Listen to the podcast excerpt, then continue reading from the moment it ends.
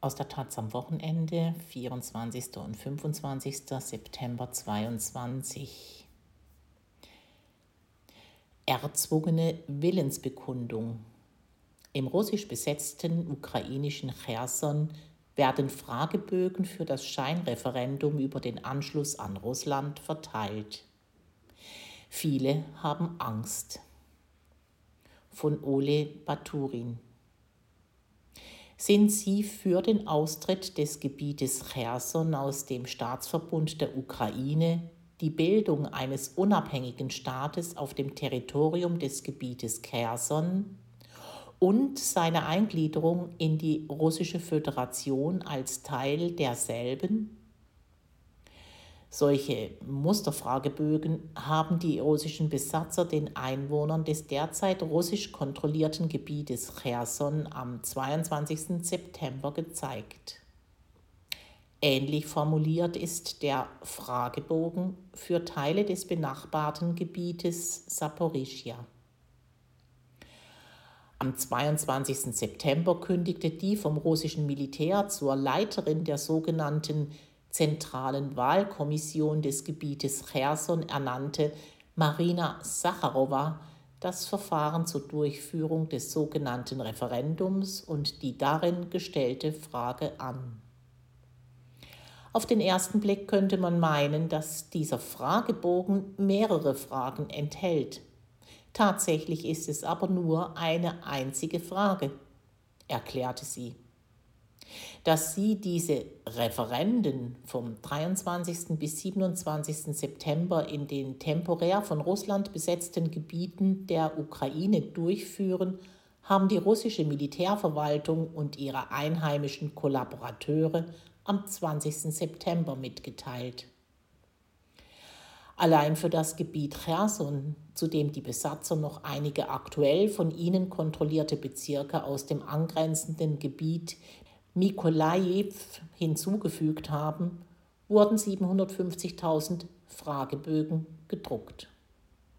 Sie kündigten darüber hinaus die Einrichtung von acht territorialen Wahlkommissionen und 198 bezirklichen Wahlkommissionen an.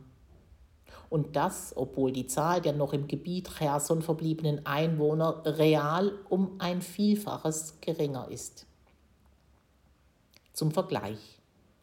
In den Wählerverzeichnissen für die Kommunalwahlen am 25. Oktober 2020 waren 806.000 Wähler registriert. Viele Bürgermeister von Städten und Gemeinden im Gebiet Cherson aber melden, dass mittlerweile zwischen 65 und 85 Prozent der Einwohner ihre Heimatorte verlassen haben.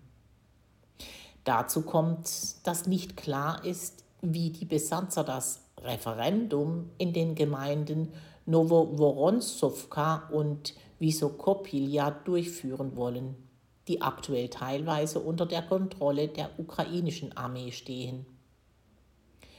Zur Vorbereitung des Referendums schickten die Okkupanten den Leiter der Besatzungsverwaltung der Region, Volodymyr Saldo, eilig nach Cherson zurück. Sie verbreiteten über soziale Medien Videointerviews mit Einwohnern, die den Anschluss des Gebietes an Russland befürworten.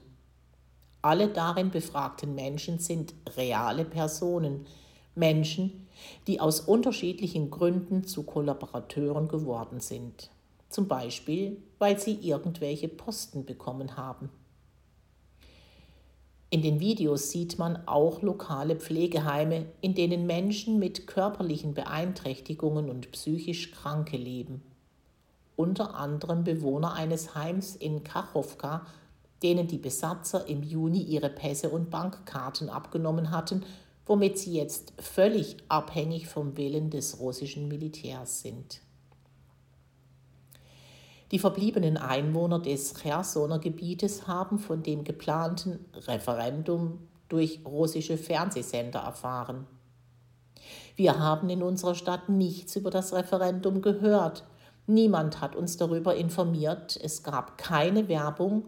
Wir wussten nicht einmal, wann es stattfinden sollte.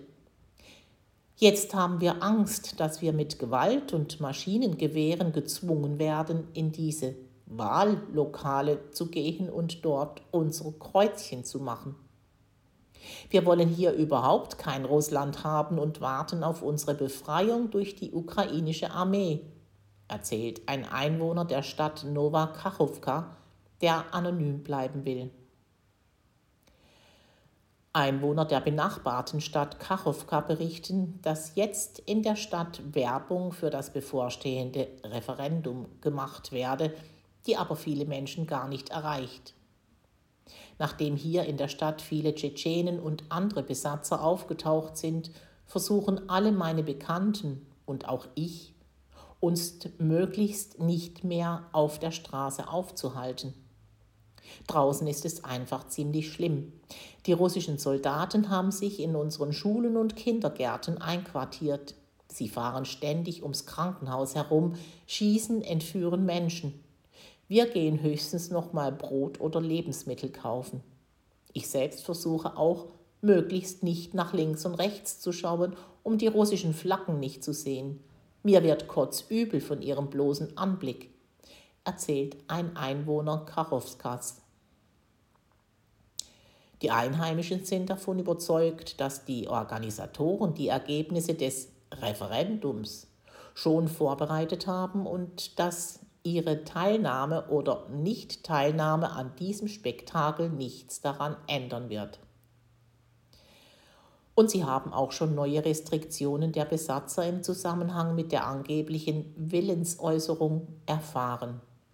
Die Russen haben für die Zeit vom 23. bis 27. September die Bewegungsfreiheit von Menschen außerhalb ihrer Siedlungen und der Region Cherson eingeschränkt. Unmittelbar nachdem der russische Präsident Wladimir Putin am Mittwoch die Teilmobilmachung auf seinem Staatsgebiet erklärt hatte, kam es zu Problemen bei der Ausreise von Männern im wehrpflichtigen Alter aus dem Gebiet Cherson. Die Menschen befürchten, dass im Fall des sogenannten Anschlusses ihrer Region an Russland alle Männer zwangsweise in die russische Armee einberufen und gezwungen würden, gegen ihre Landsleute, Freunde und Angehörigen zu kämpfen. Ähnliches geschieht schon jetzt in den besetzten Gebieten Luhansk und Donetsk und auf der Krim. Aus dem Russischen von Gabi Koldewey. UN-Kommission sieht russische Kriegsverbrechen. Eine UN-Untersuchungskommission hält Kriegsverbrechen von russischen Truppen in der Ukraine für erwiesen. Sie haben verschiedene gravierende Verletzungen des humanitären Völkerrechts dokumentiert, teilte die UN am Freitag in Genf mit. Die Kommission untersuche derzeit Hinrichtungen in 16 Städten und Siedlungen. Zu den gemeinsamen Elementen dieser Verbrechen gehörten die vorherigen Inhaftierung der Opfer und sichtbare Zeichen der Hinrichtung.